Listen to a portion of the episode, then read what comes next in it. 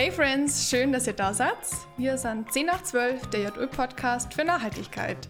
Heute geht es um Europa und darüber spreche ich mit Tobi. Hi Tobi. Hi Emilia, schön, dass du da bist. Schön, dass wir heute zusammen diese Folge machen. Ja, ich freue mich auch. Wir haben spannende Themen in der Agenda. Und äh, ich hätte schon mal die erste Frage an dich, und zwar, wo ist dir heute Europa ähm, schon begegnet?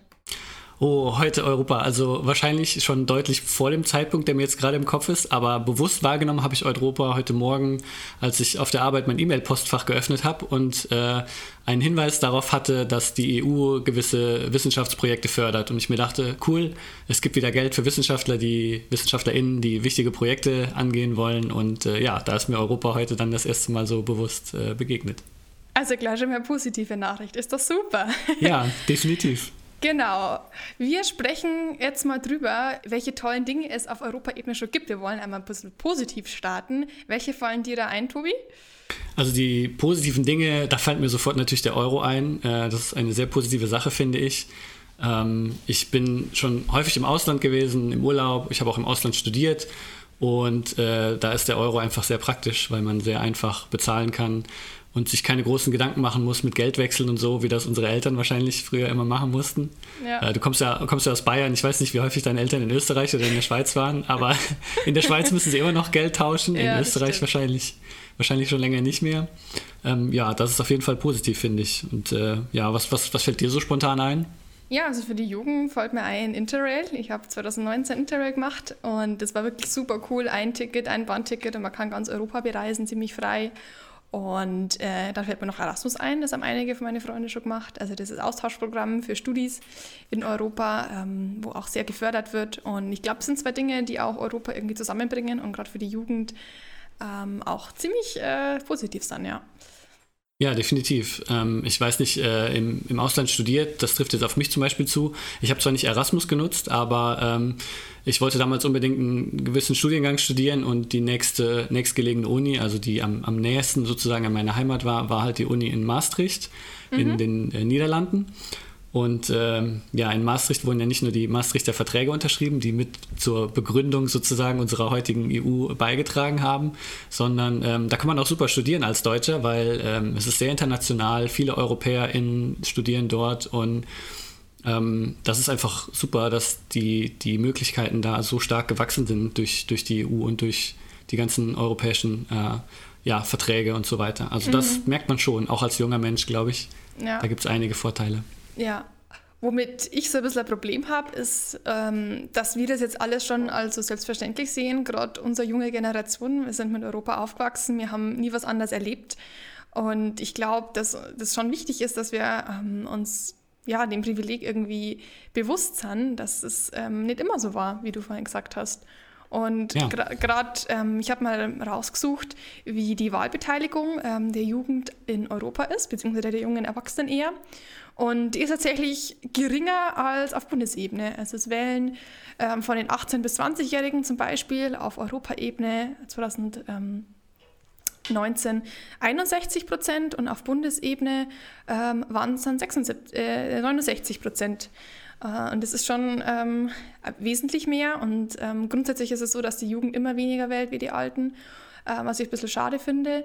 Aber ähm, man sieht halt einfach, die, die, der Unterschied ist nicht so groß, aber es sind halt schon fast 10 Prozent. Und ja, warum glaubst du, ist es so? Also ich, ich bin mir nicht sicher. Ich meine, klar, die EU ist noch mal ein bisschen weiter weg als der Bundestag, also so auch im, im Alltag, glaube ich. Ich meine, wenn man wenn man als junger Mensch vielleicht nicht so politisch interessiert ist, bekommt man doch irgendwie auch über die Eltern immer mit, was so, oder über das Fernsehen, über die sozialen Medien mit, was so in Deutschland gerade passiert und worüber sich die Menschen in ihrem Alltag aufregen, Steuern erhöhen, Steuern runter, Umweltschutz, Klimaschutz. Ähm, aber der Gedanke an europäische Politik und auch die Bedeutung für alles, was so vor Ort passiert, was passiert, wenn wir täglich aus der Haustür gehen, ist vielleicht vielen nicht so bewusst und dann ist vielleicht auch das Interesse da, sich politisch einzubringen durch eine Wahl vielleicht nicht so groß. Andererseits ist es immer wieder schön zu sehen, dass man bei einer Europawahl auch ganz andere Möglichkeiten hat. Es gibt ja keine, keine solche Sperrklausel wie bei der Bundestagswahl. Das heißt, auch kleinere Parteien können es schaffen.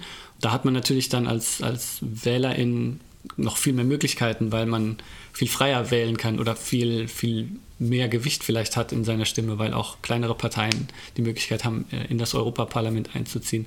Deswegen wundert es mich schon. Also ich kann es auch nicht so ganz nachvollziehen, weil ich finde die Europawahl auch immer sehr wichtig. Ähm, denn vieles, was in Deutschland möglich ist, wird ja auch über europäische Gesetze bestimmt. Und deswegen ist das eigentlich schon eine sehr wichtige Sache für Europa, wählen zu gehen. Oder wie siehst du das? Ja, voll. Also ich sehe das auch, dass es super, super wichtig ist. Und vor allem nicht nur wegen den Inhalten, sondern auch, die Leute wählen ja, ähm, weil es ihnen was bedeutet. Und gerade, dass diese Bedeutung einfach da ist. Wobei man schon sagen muss, die Wahlbeteiligung ist die letzten Wahlen immer weiter gestiegen. Also es wird immer bewusster, gerade der Sprung von 2014, 2019 äh, von 39 zu 58 Prozent zum Beispiel bei den 18- bis 20-Jährigen ist schon massiv. Äh, dementsprechend glaube ich, dass da schon äh, eine Chance bestünde, dass, dass da auf alle Fälle noch Luft nach oben ist. Ja, das glaube ich auch. Und ich glaube, es gibt auch immer wieder Themen, die ähm, sehr gefragt sind. Ähm, ich glaube, es war ähm, ja 2019 vor der letzten oder kurz danach, ich bin mir gar nicht mehr ganz sicher, da war das Thema Urheberrechtsschutz äh, oder das, das Urheberrecht äh, sehr in den, in den Medien und da haben sehr viele junge Menschen auch protestiert. Ich war damals in Köln und bei der Demonstration ähm, gegen diesen umstrittenen ähm, ja, Urheberrechtsparagraph oder diese Änderung, die ja auch von der CDU äh, sehr stark beworben wurde, waren sehr viele junge Menschen auf der Straße und haben sich dafür eingesetzt. Und ich glaube, das hat vielleicht dann bei der kurz davor oder danach stattfindenden Europawahl, ich weiß es wie gesagt nicht mehr so genau, aber hat sicherlich auch eine Rolle gespielt, weil das Thema dann aktuell war und man so die jungen Menschen auch begeistern konnte vielleicht für Europawahl. Ja, voll. Ich, ich glaube, das ist wichtig und ich glaube, das ist auch unsere Aufgabe als Jugendorganisation. Aber damit würde ich äh, mit dir äh, gern später noch drüber reden, ähm, ja. weil wir nämlich heute noch ähm, ein Interview haben und zwar mit unserer Europaabgeordneten, der Manuela Rieper. Die sitzt für die ÖDP im Europaparlament und vertritt uns da. Und äh, da redet dann äh, Tobi noch mit ihr über diverse europapolitische Themen. Genau, ich freue mich schon drauf, weil Manuela ist sehr engagiert und hat schon äh, einiges äh, geleistet in Europa, im Europaparlament, bringt sich sehr stark ein. Ähm, und ja, das wird auf jeden Fall sehr, sehr interessant, sehr spannend. Ich freue mich schon drauf. Ich habe jetzt die große Ehre, mit Manuela Reper zu sprechen. Sie hat sich bereit erklärt, uns heute bei dieser Podcast-Folge ein Interview zu geben. Ähm, und ich kann sie dann mit unseren äh, Fragen löchern zum Thema EU. Ähm, erstmal, Manuela, schön, dass du da bist. Ja, hallo. ich hoffe, du hast auch einen sonnigen Tag in Brüssel. Ich sitze hier in Leipzig, die Sonne scheint, es ist warm und angenehm eigentlich viel zu schön, um drin zu sitzen, aber gut, für ein Interview geht es leider momentan nicht anders. Wie ist es bei euch in Brüssel? Also bei uns in Brüssel ist es schön sonnig und ich freue mich sehr darüber, denn wir hatten eigentlich einen sehr verregneten äh, Mai, äh, Frühling insgesamt. Ähm, jetzt ist es sonnig und es ist eigentlich äh, nicht selbstverständlich, dass ich heute in Brüssel sitze, weil ich müsste mich heute eigentlich auf dem Weg nach Straßburg begeben. Wir haben nämlich nach einem Jahr äh, wieder Plenarabstimmung in Straßburg und die beginnt heute, aber ich sitze in Brüssel, ich fahre nicht nach Straßburg. Okay, das heißt, auch da wird noch digital gearbeitet, sozusagen in Teilen.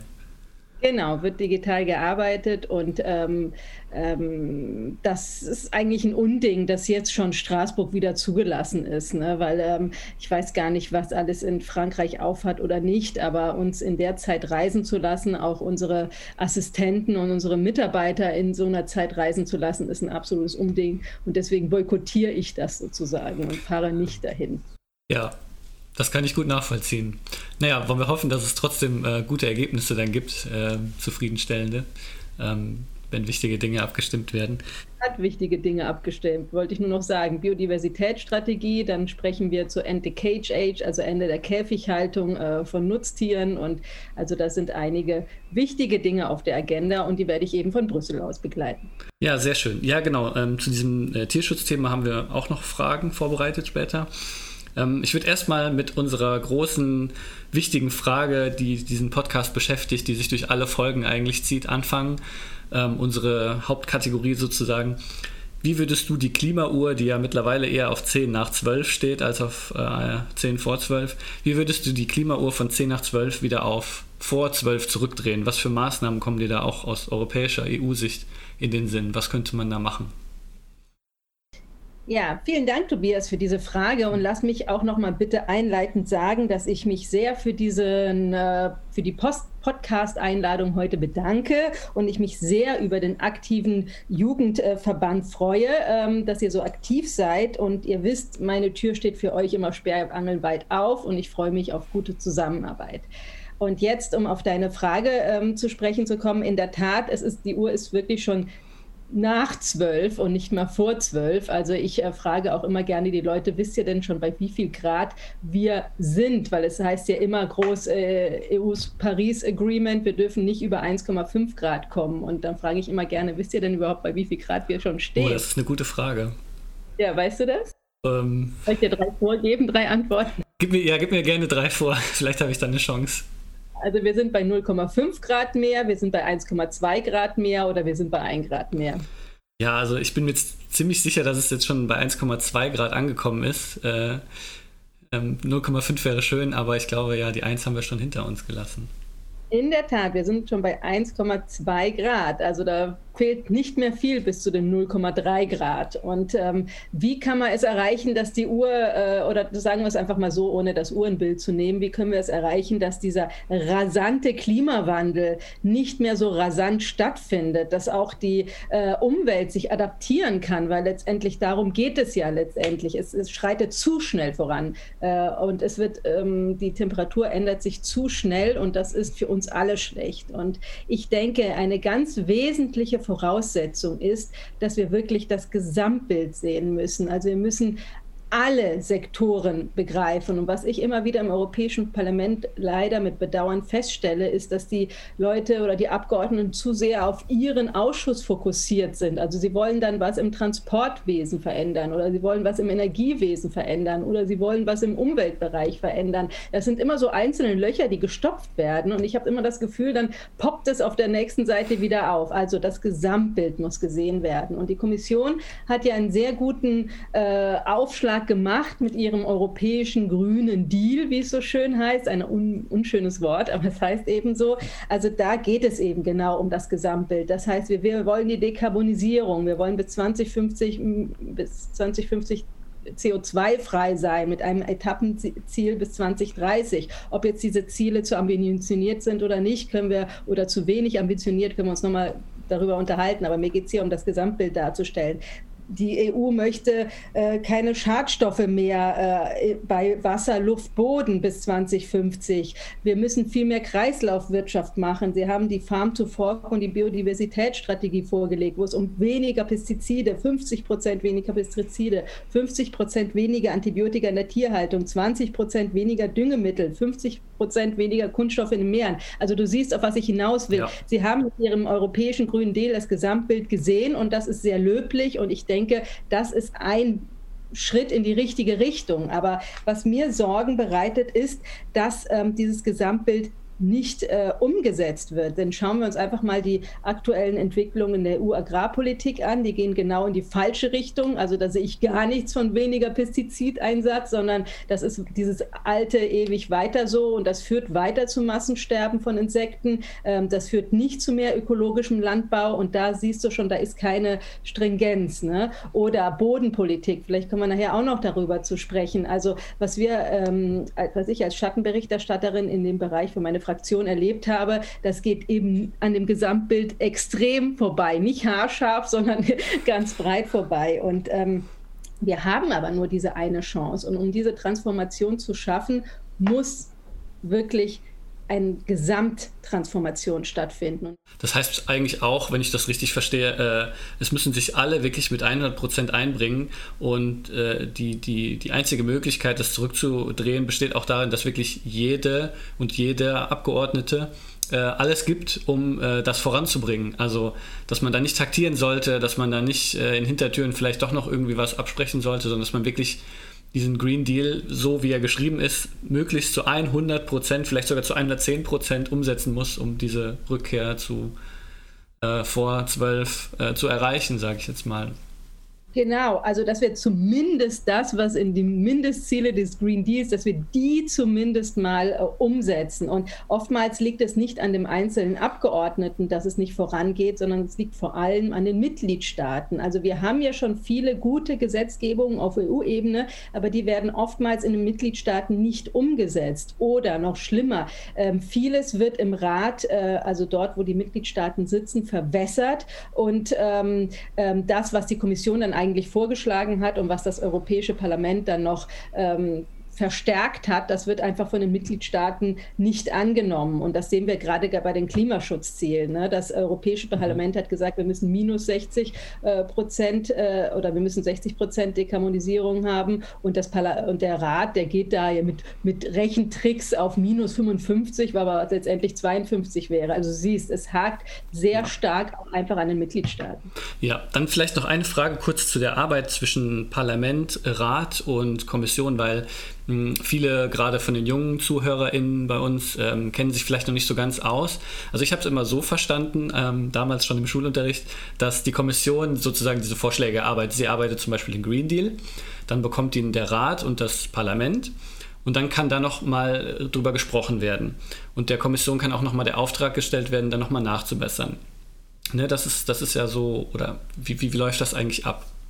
Ja, also du hast vollkommen richtig. Äh, leider, muss ich noch dazu sagen, hat nur die Kommission das Initiativrecht. Da sehe ich auch ein Demokratiedefizit, weil wir als demokratisch äh, gewähltes Organ, das Europäische Parlament, hat kein Initiativrecht. Das gibt es in keinem Mitgliedstaat. Ne? Das gibt es nur auf EU-Ebene und das ist sehr traurig. Aber in der Tat, es ist so, die Kommission legt ein Gesetz vor und dieses Gesetz wird dann vom Europäischen Parlament und vom Rat behandelt äh, und die verbessern oder verschlechtern es, je nachdem.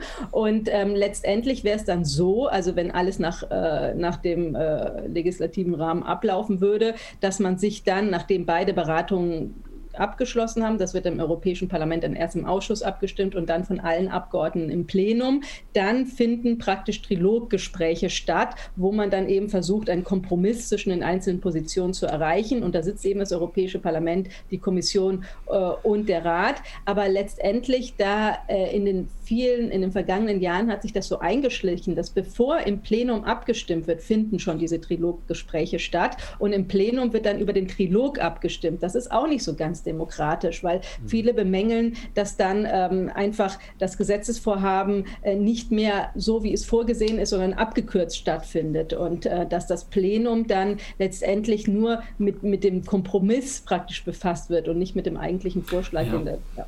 Das klingt, ja, das klingt tatsächlich nicht so gut. Und ähm, meine Frage wäre dann auch äh, für uns als ÖDP, ich bin ja auch ÖDP-Mitglied, genauso wie du. Wir haben mit dir natürlich eine Abgeordnete im Parlament. Hm, nur die Frage, die, uns, die, die wir uns halt häufig auch stellen, ist, wenn das Parlament sozusagen seinen Teil getan hat, gibt es für uns auch irgendwie Einflussmöglichkeiten äh, als, als Partei oder für dich als Abgeordnete irgendwie in der Kommission noch was zu bewirken oder was da gesagt wird oder ähm, im Rat, wo dann die Mitgliedstaaten vertreten sind, ähm, müssen wir das so annehmen, was dann da noch gemacht wird oder können wir auch auf Kommission und auf Rat noch irgendwie Einfluss ausüben? Da muss man eben trennen, was kann die Abgeordnete tun, was kann der Bürger tun ähm, oder die Partei tun. Also in der Tat, ähm, als Abgeordnete kann man äh, natürlich, wenn man äh, ähm, für diese, äh, für ein Gesetz oder sonst was zuständig ist in der Fraktion, darauf einnehmen oder über die Fraktion Einfluss auf das Gesetz aufnehmen und seine Ideen reinbringen. Und ich finde es immer wichtig, und ich bin ja schon seit mittlerweile zwölf Jahren in Brüssel, dass man, bevor die Kommission den Vorschlag äh, vorlegt, schon mal auf die Kommission eingeht, äh, damit das Richtige in Anführungszeichen schon mal vorgelegt ja, ja. wird. Ne? Weil wenn es erstmal falsch drinsteht, dann wird es sehr, sehr schwierig, das Richtige reinzuschreiben. Also man muss im Vorfeld schon arbeiten.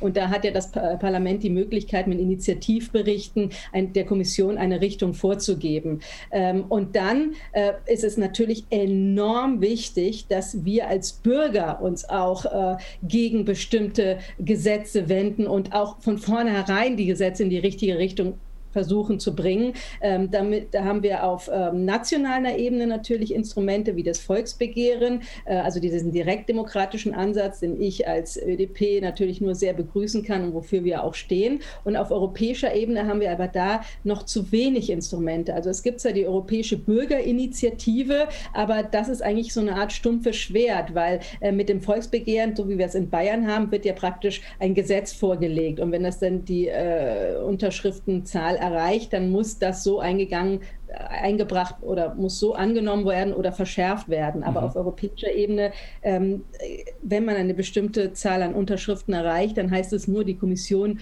beschäftigt sich damit. Aber ob sie jetzt einen Gesetzesvorschlag vorlegt oder nicht, das ist nicht der Fall. Und da muss es, dieses Instrument muss auf jeden Fall verschärft werden. Dafür setze ich mich ein.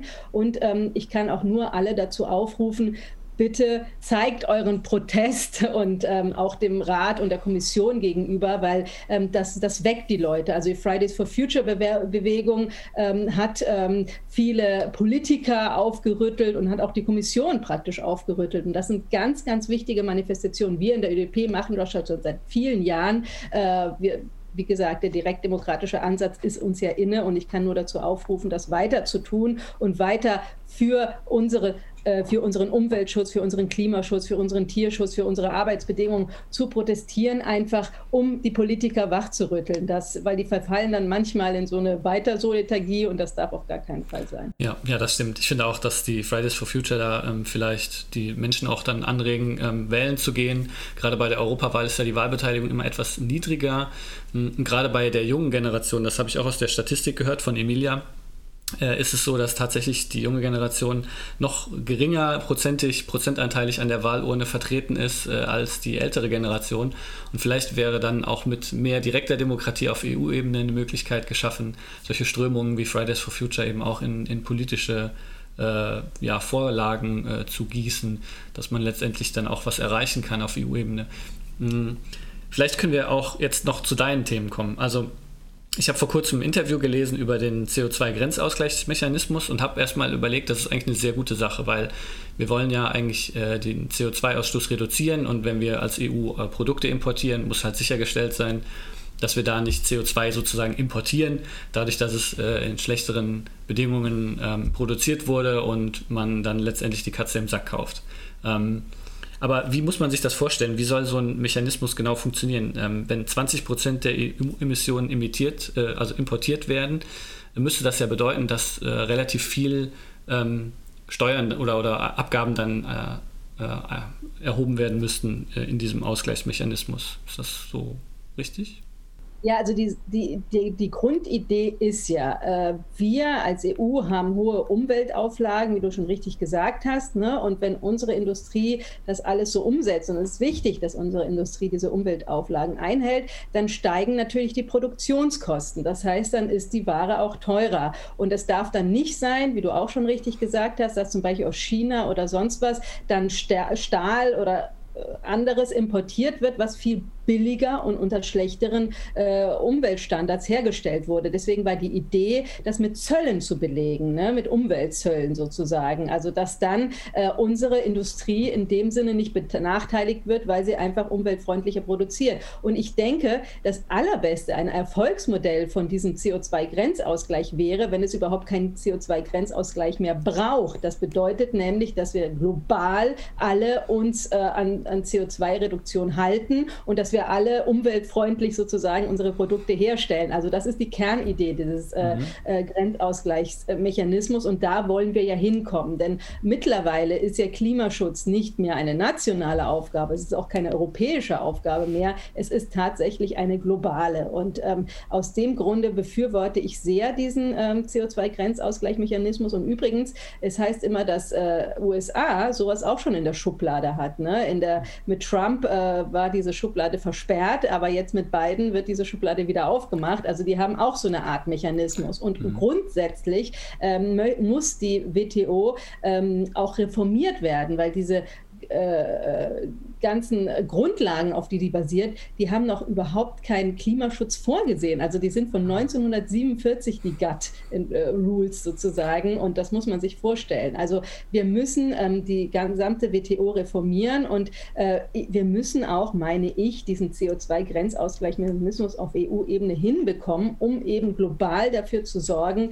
äh, dass wir CO2-Produktion äh, verhindern. Und deswegen bin ich ein großer Fürworter und ich kenne die ganze Skepsis und viele sagen, Gott, das ist ein Unding, das schaffen wir nie. Und ähm, ich habe sogar ein, einzelne Industriezweige gehört, die haben gesagt, benutzt uns nicht als Versuchskaninchen für diese neue Idee, die ihr da habt. Äh, das können wir uns nicht leisten.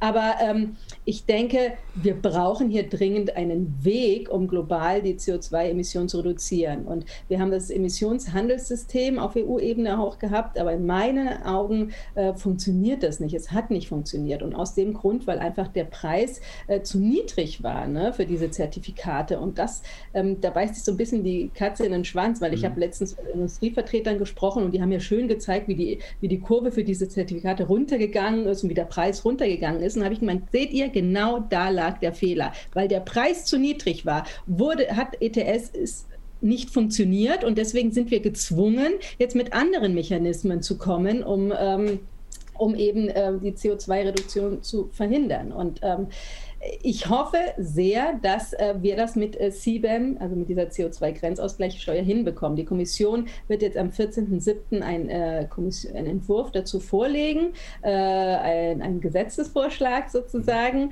Und äh, wir als Parlament, ich war ja für meine Fraktion ähm, die Berichterstatterin im Internationalen Handelsausschuss dafür, wir haben der Kommission auch eine ganze Reihe an Aufträgen gegeben. Ne? Wie mhm. kann denn so ein CO2-Grenzausgleichsmechanismus aussehen? Können wir gleich gleichzeitig auch ETS haben oder nicht? Oder wie soll es funktionieren? Und ich bin auf die Antworten gespannt und ich hoffe sehr, dass wir das hinkriegen, weil es sehr wichtig wäre. Ja, das klingt auch so. Also es wäre auf jeden Fall schön. Am 14. Juli ist, wenn ich mich recht erinnere, am 15. Juli ist dein Jahrestag im EU-Parlament, wenn ich das richtig im Kopf habe. Ne? Am 16. okay. Naja, wäre ja schön, wenn dann zwei Tage vorher äh, positive Neuigkeiten dazu kämen.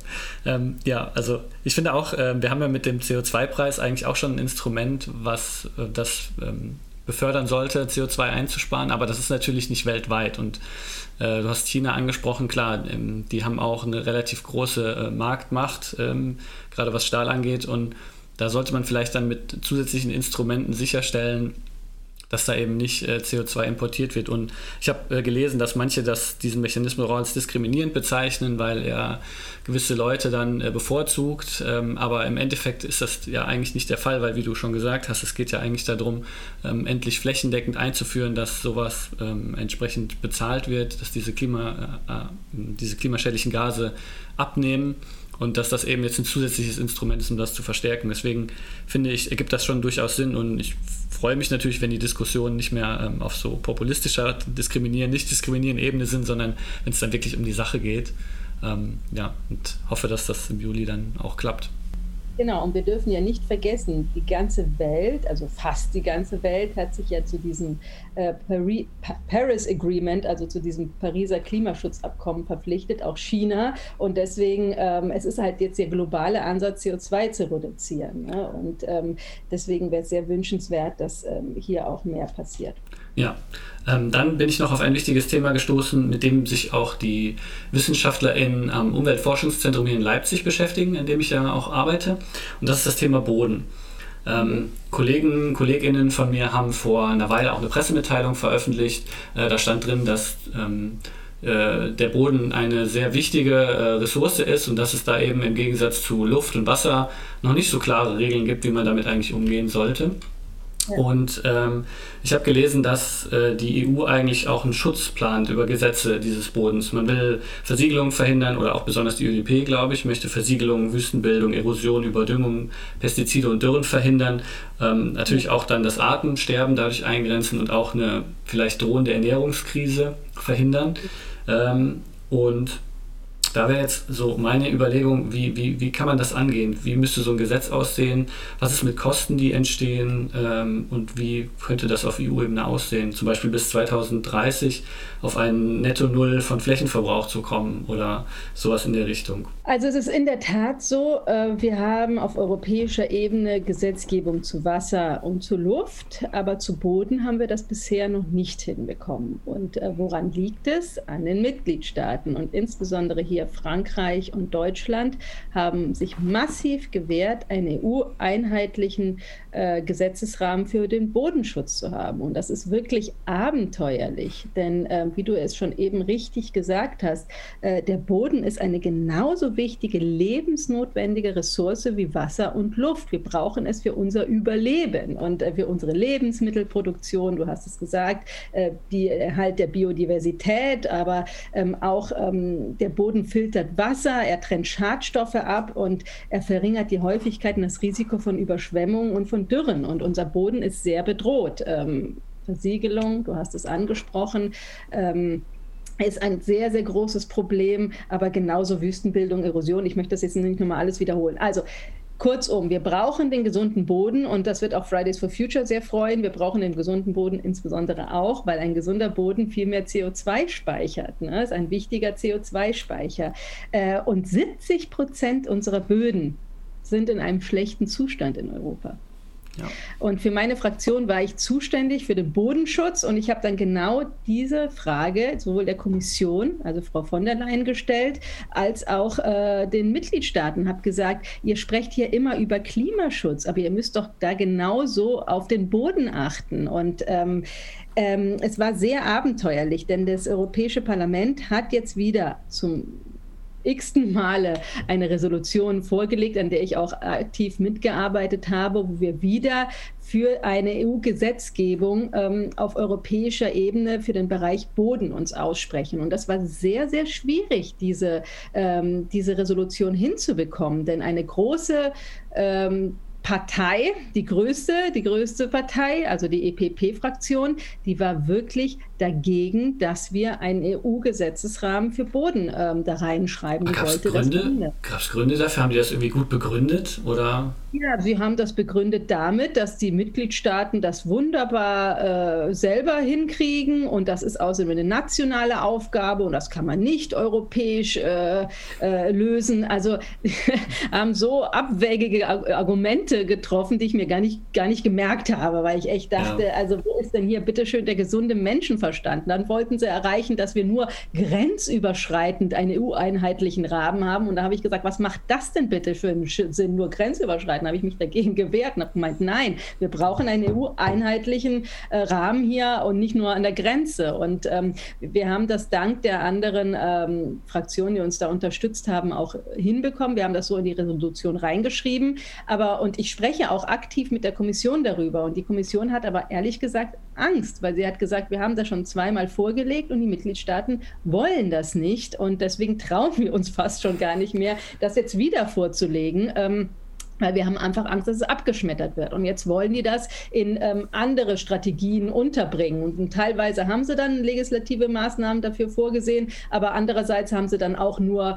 ähm, nicht bindende Maßnahmen oder sie geben dann Empfehlungen und das ist natürlich viel zu wenig. Und ähm, mein Appell ist auch jedes Mal, dass ich sage, äh, wir sind in einer unglaublichen Klimakrise im Augenblick. Also die, die, ähm, die, die Voraussetzungen haben sich nochmals verschlechtert und die Bevölkerung äh, möchte das auch nicht mehr hinnehmen. Und ich denke, jetzt ist auch viel mehr Druck auf den Mitgliedstaaten und deswegen sollte man äh, nochmals äh, den Versuch wagen, äh, einen EU-einheitlichen Rahmen und auch ein Gesetz nur für Boden hinzubekommen. Das Momentum ist da, wir müssen es jetzt nutzen und dafür setze ich mich ganz stark ein. Und ich hoffe, dass die Kommission den Mut hat, das den Mitgliedstaaten nochmal vorzulegen und dass die Mitgliedstaaten dann auch ähm, das nicht mehr in dem Maße blockieren. Ja, das wäre echt schön, weil das ist echt ein sehr, sehr wichtiges Thema und ich kann es auch nicht fassen, was dann für hanebüchene Begründungen kommen, weil eigentlich, wenn man Wasser und Luft schon äh, in der ganzen EU äh, im Blick hat ähm, und der Boden halt auch für die Landwirtschaft so essentiell ist und auch die Landwirtschaft ja ein ganz, ganz großes EU-Themengebiet äh, ist, ja, kann ich es eigentlich nicht verstehen. Und auch gerade, das muss ich als Wissenschaftler noch ganz äh, wichtigerweise dazu sagen, auch gerade was die Forschung angeht, ähm, gibt es mittlerweile sehr große Zusammenschlüsse von über 300 WissenschaftlerInnen, die äh, Berichte schreiben, auch mit Blick auf EU und Mitgliedstaaten, wo drin steht, warum Bodenschutz so wichtig ist. Ähm, was für Auswirkungen das hat, klimatechnisch. Und noch viel mehr. Und das sage ich auch immer in meinen Reden im Plenum und auch in den Ausschüssen. Äh, die Wissenschaft hat bewiesen, dass nationale Alleingänge nicht ausreichen ja. für den Bodenschutz. Das ist nur EU-einheitlich, dass wir wirklich nur vorankommen, wenn es EU-einheitlich ist. Ne? Und es ist, wie gesagt, wir müssen das Rad nicht neu erfinden. Wir haben ganz viele Leitlinien, wie der Boden gut zu schützen ist. Und zum Beispiel habe ich dann auch reingebracht, dass vorrangig und verpflichtend erst Brachflächen und Leerstände zu nutzen sind, bevor wir neuen Boden versiegeln. Natürlich hat mir die EPP das verpflichtend rausgestrichen. Ja? Ähm, das war dann der Kompromiss. Aber ähm, ähm, also ich kann nur alle dazu anhalten. Und wenn ich Frau von der Leyen auch höre, die hat mir, mir dann auch zugesprochen, hat gesagt, ja, das ist ganz wichtig. Aber es, ist, es liegt wirklich an den Mitgliedstaaten. Es liegt nicht am Willen von der Kommission, es liegt nicht am Willen äh, von, vom Parlament, sondern oder zum, zum größten Teil des ja, Parlaments, ja. Ähm, sondern es liegt hier wirklich an den Mitgliedstaaten. Und ähm, ich kann nur dazu aufrufen, seht das Gesamtbild bitte schön und hört auf, immer nur Wirtschaftsinteressen vor unseren ähm, die Interessen des Planeten zu stellen. Und das ist wirklich ein ganz, ganz wichtiger Appell. Und ja. den kann ich eigentlich durch die Bank weg an, zu allem geben. Ja, finde ich auch, weil äh, es ist nun mal ähm, das Zeitalter, wo man sich um das äh, Klima kümmern muss. Und deswegen, wir haben ja auch den Klimanotstand, wie du schon angesprochen hast, äh, so an so vielen Stellen ausgerufen. Warum dann nicht gerade das als, als Top-1-Priorität oben steht, erschließt sich halt gerade für uns Ökologinnen einfach nicht. Äh, das müsste eigentlich klar sein. Genau, und deswegen ist es so wichtig, dass es uns gibt, uns Ökologen, die ÖDP, weil wir sind der Stachel. Wir weisen immer wieder darauf hin, nein, kein Greenwashing, nicht einfach nur sagen, ja, wir brauchen das irgendwann, sondern jetzt sich dran setzen, jetzt Gesetze dazu zu machen äh, und jetzt die Mitgliedstaaten dazu zu bringen. Also ähm, das ist ganz, ganz entscheidend. Ja, ähm, zu dem wichtigen Thema EU gehören auch die Handelsabkommen. Ähm, da ist ja aktuell auch noch was, äh, ähm, was diskutiert wird. Also ich habe mal geschaut, es gibt auf der äh, EU-Seite steht, dass es Handelsabkommen mit Japan gibt, mit Singapur ist, glaube ich, eins äh, in der Mache, mit Vietnam, Mexiko, dann gibt es das Mercosur-Abkommen mit Chile, mit Australien und Neuseeland wird auch noch verhandelt. Ähm, aber worum es eigentlich in letzter Zeit auch immer mal wieder ging, war CETA. Ähm, was sind da aktuell so die Dinge äh, mit, dem, mit Blick auf Handel und Handelsabkommen, die aktuell vielleicht auch relevant wären aus, aus klimatechnischer Sicht? Also, ganz, ganz wichtig im Handelsausschuss, und das ist wirklich auch so ein Mantra, Mantra von mir, wir müssen zu einem fairen Handel äh, hinkommen. Und hier kann ich nur noch mal wiederholen, was ich eben schon gesagt habe. Weg von diesem Dogma wirtschaftliche Interessen über allem. Das geht nicht mehr. Und das können wir uns nicht mehr leisten. Das muss ganz klar sein. Und deswegen versuche ich und versucht auch die, meine Fraktion, die Greens Eva, dafür, dass sie in den Freihandelsverträgen diese TSD-Chapters, dieses Trade and Sustainable Development Chapters, Vorrang finden, dass das nicht so ein Nebenkapitel ist, ne, sondern dass wir wirklich Sanktionsmechanismen in dem Bereich haben, äh, wo wir sagen können, ähm, ähm, okay, Umweltstandards werden äh, nicht eingehalten oder verschlechtern sich hier. Ein, wir brauchen einen Mechanismus, um dem entgegenzuwirken. Also das muss wirklich gleichrangig mit äh, Wirtschaftsinteressen stehen mittlerweile. Und dahin müssen wir kommen. Also wir müssen unsere, wir müssen mit unseren Freihandelsverträgen sie so umändern, dass sie zum Erhalt der Biodiversität Biodiversität führen,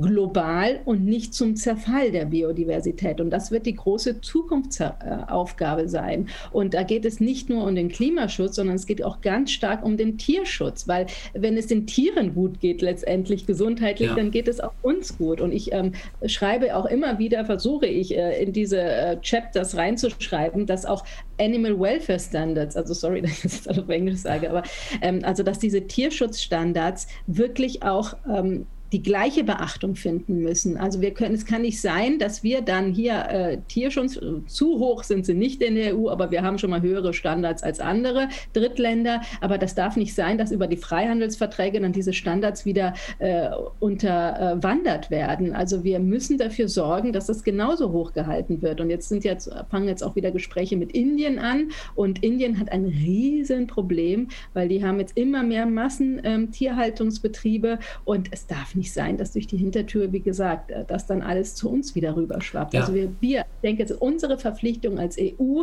mit unseren Handelsverträgen eben für den Erhalt von Biodiversität, für Tierschutzstandards, für Umweltstandards zu sorgen und nicht äh, den zu verringern. Ja, ganz genau. Also ähm, ich sehe das auch, dass in gerade Ländern, die in den letzten Jahrzehnten immer weiter aufgestiegen sind, dass da halt auch der Wille oder der Wunsch da ist, mehr Fleisch zu konsumieren und das bedeutet zum Beispiel dann für Indien auch mehr Tierhaltung. Ähm, ich glaube, äh, in, wenn ich es richtig im Kopf habe, gab es mal eine Statistik, die gezeigt hat, ich weiß nicht, wie alt die ist, dass der größte Anteil an Veganern äh, zu einem gewissen Zeitpunkt in Indien war, aber dass sich das auch langsam verschiebt, weil auch da mehr Fleisch konsumiert wird. Und ähm, ja, das. Ja, Indien hatte sogar sehr hohe oder hatte sehr gute Tierschutzstandards. Das wissen wir nicht, denken wir auch gar nicht. Ne? Aber die werden jetzt eben durch diese Massentierhaltungsbetriebe äh, werden die nicht mehr beachtet. Und ähm, ähm, da müssen wir eben dafür sorgen oder äh, dass, dass, dass es eben nicht passiert. Und ähm, wie gesagt, auch zu diesem ganzen Fleischkonsum. Also ähm, ich denke, jedem sollte bewusst sein, was er da konsumiert, dass ein Tier dahinter steckt. Das ist bei vielen, diese, dieses Bewusstsein ist bei vielen wirklich schon verloren gegangen. Und in zweiter Linie auch dieses Bewusstsein, okay, wenn ich jetzt so viel Fleisch esse, wenn so viel Fleisch produziert wird, dann geht das zu Lasten von Tierschutz, aber auch zu meiner eigenen Gesundheit, weil so viele Antibiotika eingesetzt werden, um Tiere auf engstem Raum zu halten ähm, und um sie gesund zu halten, also zur Schlachtreife zu bringen. Das ist ja wirklich pervers ne? dass Reserveantibiotika, die geschaffen wurden, um unser Leben zu retten, dafür eingesetzt werden, dass Tiere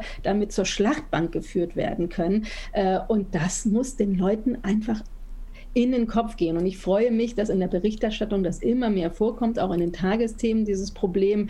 Ähm, es ist schon seit Jahrzehnten bekannt und das ist eigentlich die Pandemie, die genau vor unseren Augen ist. Ne? Dieses Damoklesschwert, mhm. ähm, das ist genau vor unseren Augen. Also wir brauchen gar nicht bis nach äh, China zu gehen oder sonst was, sondern wir haben es genau vor unseren Augen. Es gibt viel zu viele multiresistente Keime, die auf uns überspringen über diese Massentierhaltung und die dazu führen, dass Krebspatienten, ich bin ja auch im Krebs-Sonderausschuss, äh, ähm, dass die, dass bestimmte Medikamente gar nicht mehr wirken, weil die Menschen diese multiresistenten Keime haben. Also das ist diese genau diese Transformation muss gelingen. Ähm, wir können auch nicht Klimaschutz betreiben, wenn wir weiter Massentierhaltungsbetriebe haben. Und, ja.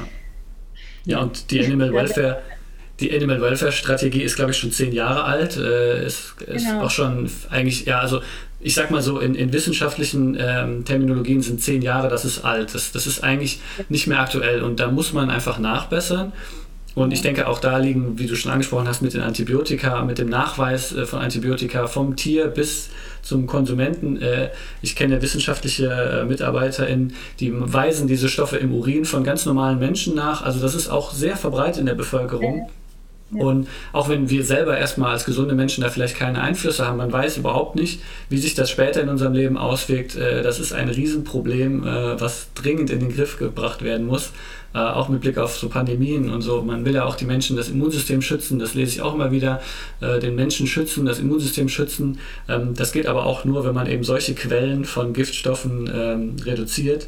Und was natürlich auch ein ganz, ganz, ganz wichtiger Punkt ist, ist, dass die Tiere einfach empfindsame Wesen sind und wir mit denen nicht so umgehen können, wie, wie sie in, in äh, äh, Transporter zu verfrachten. Und sobald sie die EU verlassen haben, ist uns eigentlich egal, was weiter passiert. Ne? Also es gibt ja da. Aber selbst in der EU ja. werden, werden, sind die Transportbedingungen sehr schlecht und werden nicht kontrolliert. Ne? Also das, äh, da brauchen wir gar nicht so weit zu gehen. Klar, Drittstaaten geht überhaupt nicht, aber selbst in der EU müssen, muss auch viel besser kontrolliert werden. Und wir müssen auch weg von diesen Tiertransporten. Wer braucht denn noch ja. Tiertransporte? Wer will denn Tiertransporte? Warum wird denn nicht nur die Karkassen, wie es so schön heißt, also einfach nur das Fleisch transportiert? Ne? Warum muss ein Tier lebendig transportiert werden? Das ist absolutes Unding. Ja, ja, das stimmt. Ich kann es auch nicht nachvollziehen. Ähm, äh, was mir noch in den Sinn kam, vielleicht als Möglichkeit, ich weiß nicht, wie du das siehst, äh, dass man ein, ein Label schafft, ein einheitliches Label, auf dem einfach auch klar zu erkennen ist, äh, wenn ich dieses Produkt kaufe, kaufe ich Antibiotika, kaufe ich äh, Tiertransporte, kaufe ich das, beziehungsweise ein Label zu schaffen, was all diese Dinge ausschließt. Ob das vielleicht, in, äh, weil die EU setzt ja, wie du es auch in anderen Themen schon angedeutet hast, häufig immer auf die Freiwilligkeit und möchte vielleicht auch nicht so viel entscheiden, sondern eher so an die Freiwilligkeit appellieren. Und vielleicht wäre so ein Label für KonsumentInnen ein, eine Möglichkeit zu sagen, okay, Fleischprodukte aus der EU kann man ganz klar erkennen, wenn sie Umweltstandards entsprechen und ohne Pestizide, äh Quatsch, ohne Antibiotika auskommen, ähm, kann man das am Label erkennen. Wäre das eine Idee?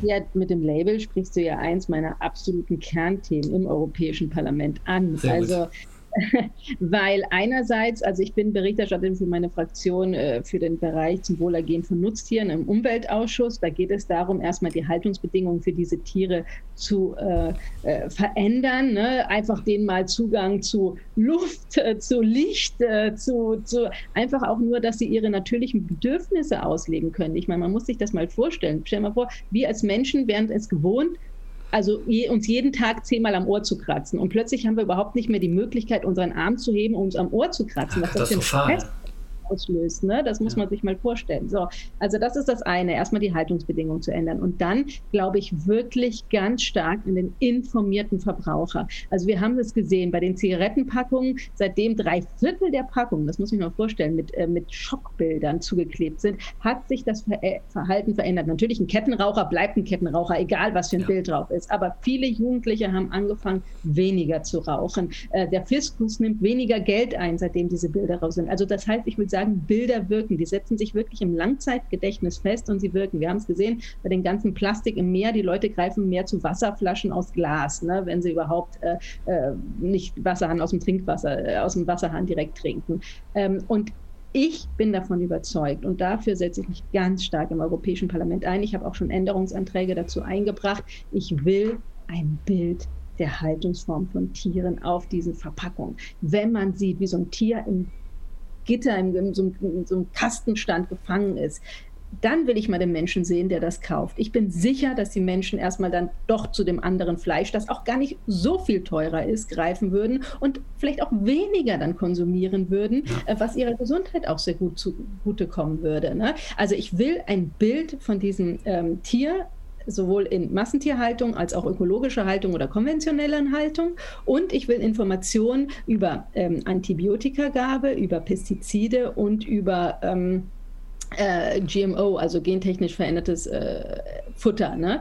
Ähm, das will ich haben und ich will den informierten Verbraucher. Und wenn dann jemand sagt, okay, ich kaufe das Massentierhaltungsfleisch trotzdem, soll er. Aber ich bin überzeugt, dass wirklich ganz viele nicht mehr zu diesem Fleisch, Fleisch kaufen wollen. Und ich habe mit Klaus Buchner, meinem Vorgänger, ja dazu schon so ein Label entworfen äh, und das äh, versuche ich im Europäischen Parlament einzubringen. Und ich finde das wirklich ganz wesentlich. Äh, wir müssen eigentlich zu einem klaren Verbot, wir müssen weg von der Massentierhaltung und ich bin auch überzeugt, der Verbraucher muss den Wert seiner Entscheidung auch kennen und muss sich anders in seinem Kaufverhalten verhalten, um, um schnellstmöglich äh, die Massentierhaltung zu beenden. Ja, das sehe ich auch. Also ich würde mir sehr wünschen, dass das äh, die meisten im Parlament auch so sehen und dass das am Ende auch kommen wird, weil das wäre wirklich äh, enorm wichtig und mit weniger Massentierhaltung wäre es gut für den Boden, es wäre gut für die Luft, es wäre gut für, für das Wasser Vielleicht würde auch, ich trinke selber sehr viel Leitungswasser, vielleicht würde auch das günstiger aufzureinigen werden, wenn einfach durch die Massentierhaltung weniger Dreck im Abwasser landet.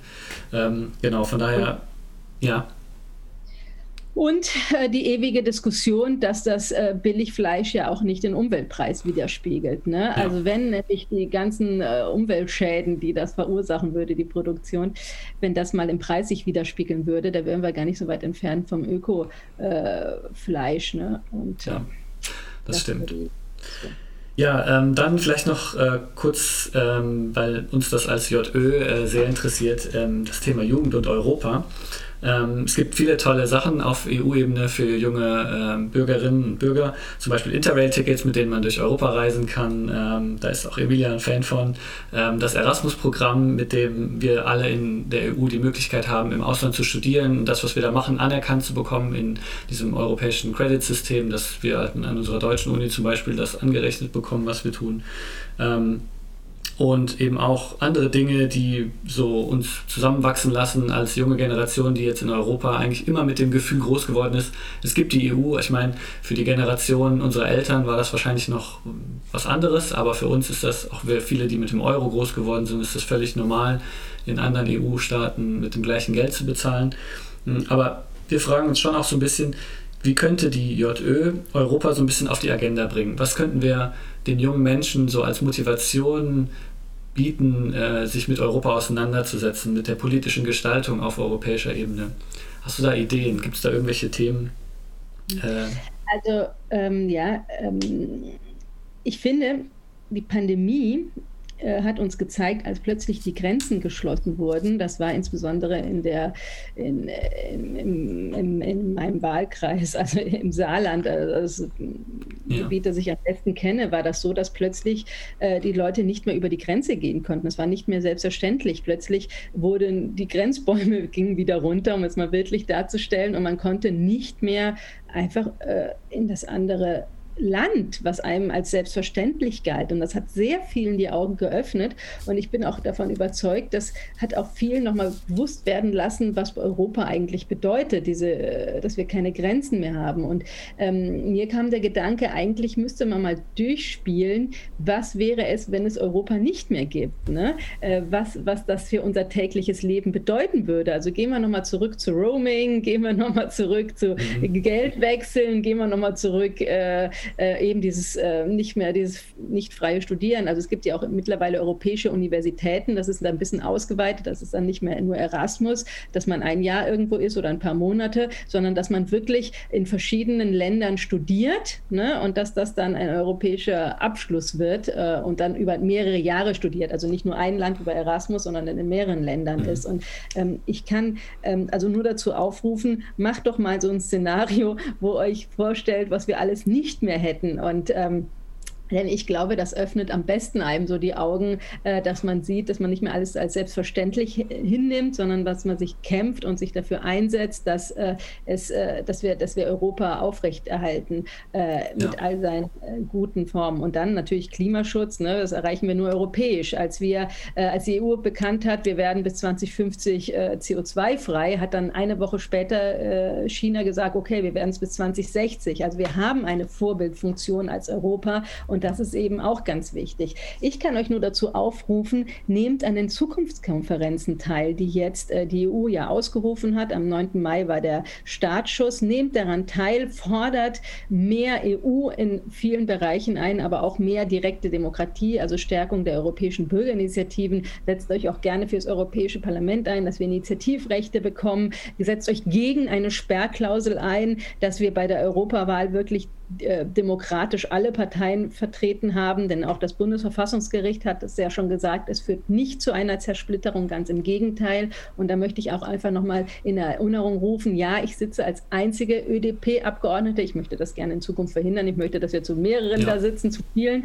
aber ähm, setzt euch dafür ein, dass es eben nicht zu dieser Sperrklausel kommt, denn als einziger Abgeordnete kann man auch viel erreichen. Also wie gesagt, dadurch, dass man Berichterstatter dann für eins wird und fraktionsübergreifend wirklich für das Thema kämpft, kämpfen kann, kann man viel erreichen. Viel mehr als im Bundestag als einzelner Abgeordneter. Und deswegen ist das so wichtig. Und ich kann euch auch nur dazu aufrufen, werden, werdet politisch aktiv. Äh, wir brauchen junge Leute wie euch, die das Bewusstsein haben, die etwas verändern wollen. Denn das ist der erste Schritt, um ähm, auch den Klimaschutz äh, zu erreichen und um, ja. um das 8,5 Grad Ziel einzureichen. Also ich freue mich wirklich darüber, dass ihr euch Gedanken drüber macht und dass ihr das auch politisch umsetzen wollt. Ja, danke. Das ist sehr schön von, von dir nochmal zu hören. Und ähm, wir nehmen auch immer gerne das Angebot an, nach Brüssel zu kommen, wenn es denn mal möglich ist, vielleicht mit einer Gruppe oder so. Das ist ja auch schon passiert in der Vergangenheit. Genau, Brüssel oder Straßburg, oder sehr, Straßburg. sehr gerne. Und ähm, ja. ich schreibe ja auch immer wieder Praktika aus und äh, ich habe jetzt auch schon einige junge Ökologen, die ich jetzt auswählen muss. Leider, ich kann ja immer nur einen Platz vergeben, ja. aber ähm, ich freue mich immer, euch zu nehmen und euch auch das Geschehen vor Ort zu zeigen und näher zu bringen und äh, auch da, wie gesagt, eng mit euch zusammenzuarbeiten und sehr gerne Besuchergruppen ist überhaupt. Ja, vielen, vielen herzlichen Dank dafür. Ähm, dann habe ich jetzt zum Abschluss noch eine, einen Fun Fact, den du wahrscheinlich schon längst kennst, weil du ja in der EU zu Hause bist. Der Fun Fact ist, dass es in der EU 24 Amtssprachen gibt und dass äh, auch alle Dokumente übersetzt werden müssen, diese 24 Amtssprachen. Und meine abschließende Frage an dich wäre, wie viele von diesen 24 Amtssprachen kannst du lesen, verstehen, sprechen? Also das Schöne ist ja, ähm, das Motto der EU ist in Vielfalt geeint. Und was ich im Europäischen Parlament gelernt habe, ist, wie, wie ein Abgeordneter Englisch spricht, zu erkennen, woher er kommt. Also ob es jetzt ein Franzose ist, ein Spanier ist, ein, keine Ahnung, Pole ist oder sonst was. Also ja. das fand ich sehr amüsant, dass man, wie gesagt, wie die Intonation im Englischen ist, ich erkennen kann, aus welchem Mitgliedstaat das kommt. Wie viel verstehe ich? Also ich bin ja Muttersprache Deutsch-Italienisch, äh, dann spreche ich Französisch, Englisch und dann durch das Italienische kann ich auch gut das Spanische verstehen. Ähm, äh, Griechisch, ja, da hapert es noch ein bisschen Blödsinn, aber einige Wörter verstehe ich schon. Und äh, also ich ähm, höre mir dann auch gerne oftmals die Abgeordneten im Original an, also jetzt von den Sprachen, die ich genannt habe, einfach um, äh, weil es erstmal viel authentischer ist und weil dann auch viel besser das rübergebracht wird. Aber ich ja. finde es ganz toll, dass das alles übersetzt wird. Es ist zwar ein großer Aufwand, aber ich finde es ganz wichtig, dass unsere Sprachen erhalten bleiben und dass wir nicht zu einem Denglisch oder sonst was übergehen. Ja. Und äh, ähm, also um auf deine Frage zu antworten, in, bei fünf kann ich mir das gut vorstellen. Okay, super. Ja, dann bin ich auch schon am Ende meines langen Fragenkatalogs. Nochmal vielen, vielen herzlichen Dank, dass du dir die Zeit genommen hast. Und äh, ich glaube, unsere ZuhörerInnen werden sich sehr freuen, äh, so viel Wissen, Wissenswertes von dir gehört zu haben.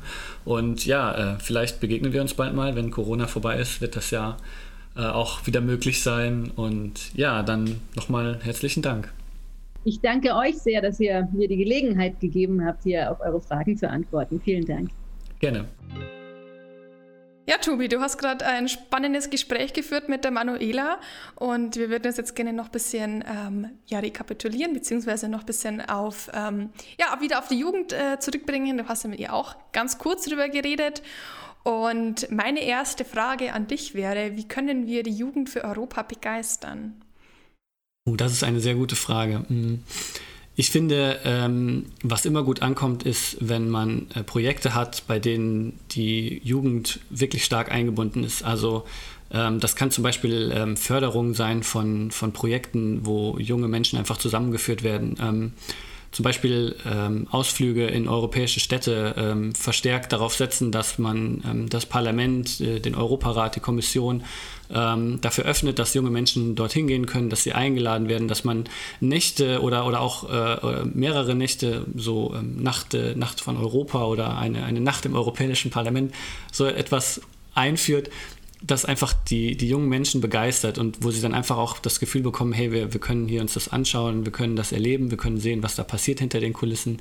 Ja, und, ne, ähm, nicht nur auf so einer theoretischen Ebene, sondern eben auch praktisch. Was ich ja genau. ganz cooles äh, Konzept finde, ist äh, der freie Interrail-Pass für alle 18-Jährigen. Ähm, uh, das klingt Idee. auch gut. Ja, dass man quasi allen, die gerade frisch ins äh, Erwachsenenleben starten, Europa, äh, einen Interrail-Pass schenkt, äh, mit dem sie dann ganz Europa erkunden können auf eigene Faust. Ja, das würde sicherlich auch einige, wir haben ja auch ganz am Anfang der Folge darüber gesprochen, über die Wahlbeteiligung, das würde sicherlich einigen auch äh, mehr Lust geben, für Europa auch die Stimme abzugeben weil sie das Gefühl hätten, hey, wir bekommen da ein, ein gutes Ticket und können Europa bereisen. Ähm, und es wäre natürlich auch gut, wenn sie Europa kennenlernen und äh, nicht ihren ersten Urlaub in Bali verbringen. Also Bali ist wahrscheinlich auch schön, aber vielleicht wäre es auch schön, wenn man erstmal äh, Europa bereist und äh, hier die, die Kulturen kennenlernt. Ja, ja und das, das stärkt dann alle Zusammenhalt, klar. Ah, wo wir gerade über das Thema Reisen gesprochen haben, Emilia. Einen Fun Fact habe ich an der Stelle noch. Und zwar, der abgelegenste Teil der EU ist das französische Überseedepartement. Ich kann es nicht richtig aussprechen, weil ich kein Französisch kann. La Réunion oder so. La und das ist neun, ja genau. Und das ist 9400 Kilometer vom Regierungssitz in Brüssel entfernt. Ich glaube, da kommt man mit einem Interrail-Ticket nicht hin. Aber wenn man mal 9400 Kilometer reisen will, muss man die EU dafür nicht verlassen. Oh, krass. Ja, das ist natürlich ein sehr, sehr weiter Weg.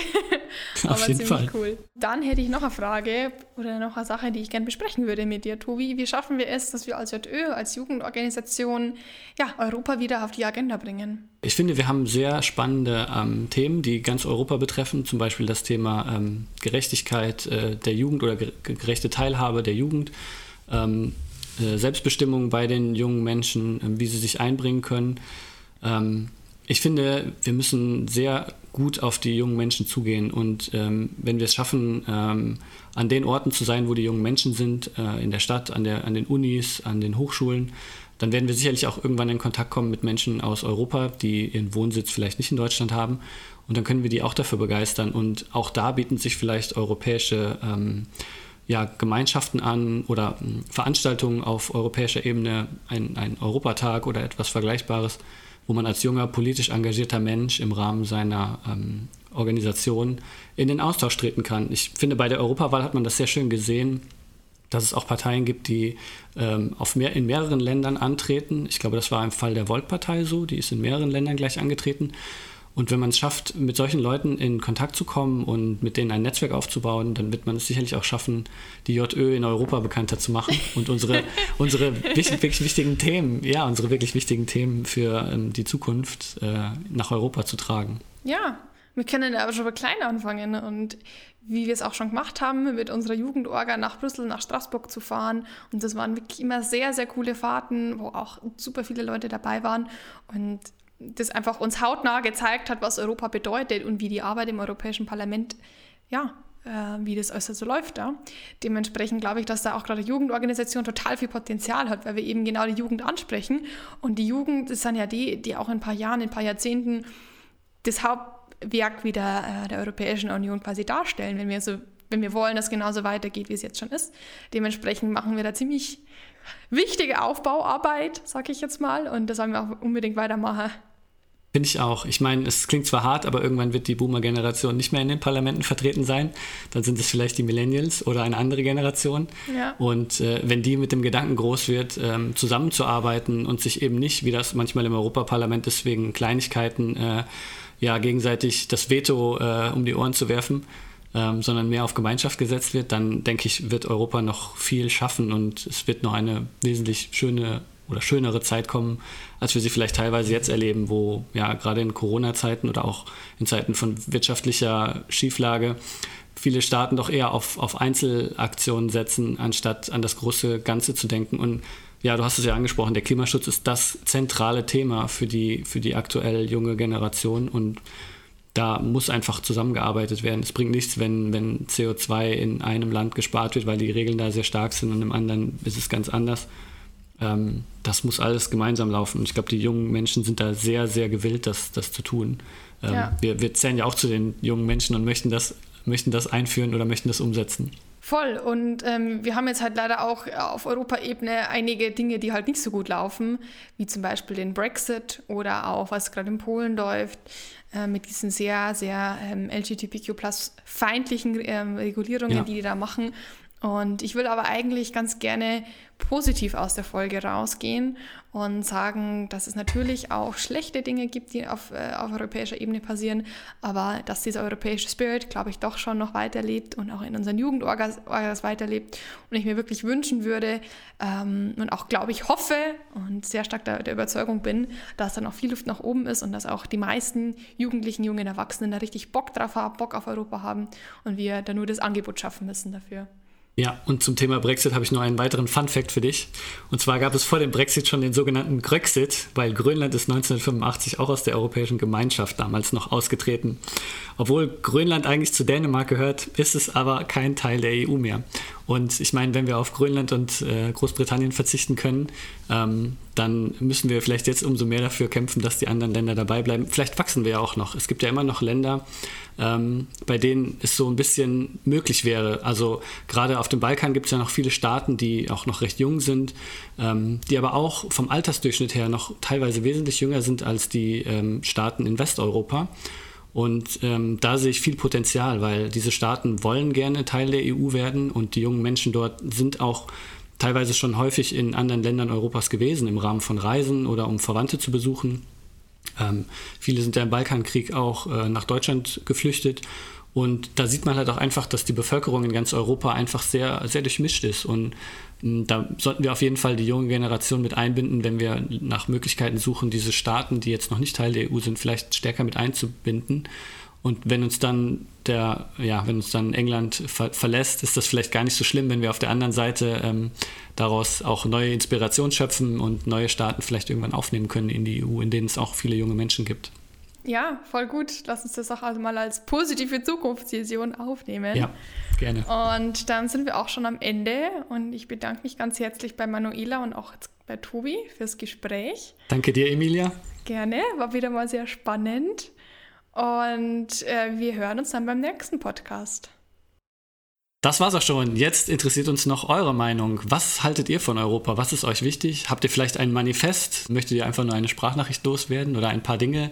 Dann teilt uns das gerne mit.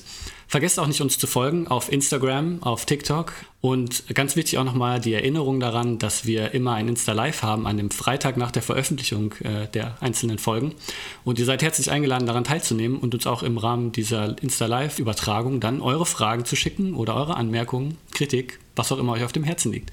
Wir würden uns sehr freuen und hoffen, dass ihr beim nächsten Mal wieder mit einschaltet. Ciao!